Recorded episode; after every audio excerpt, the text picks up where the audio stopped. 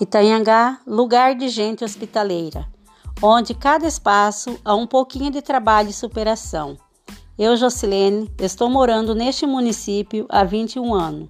Hoje, como educadora, posso afirmar que acreditar na população que aqui habita é demonstrar todo o carinho, atenção, honestidade, amizade e cooperação. O nosso município tem demonstrado grande investimento em nossa educação. Assim, aquele olhar voltado fazendo com que o ensino-aprendizagem aconteça de fato.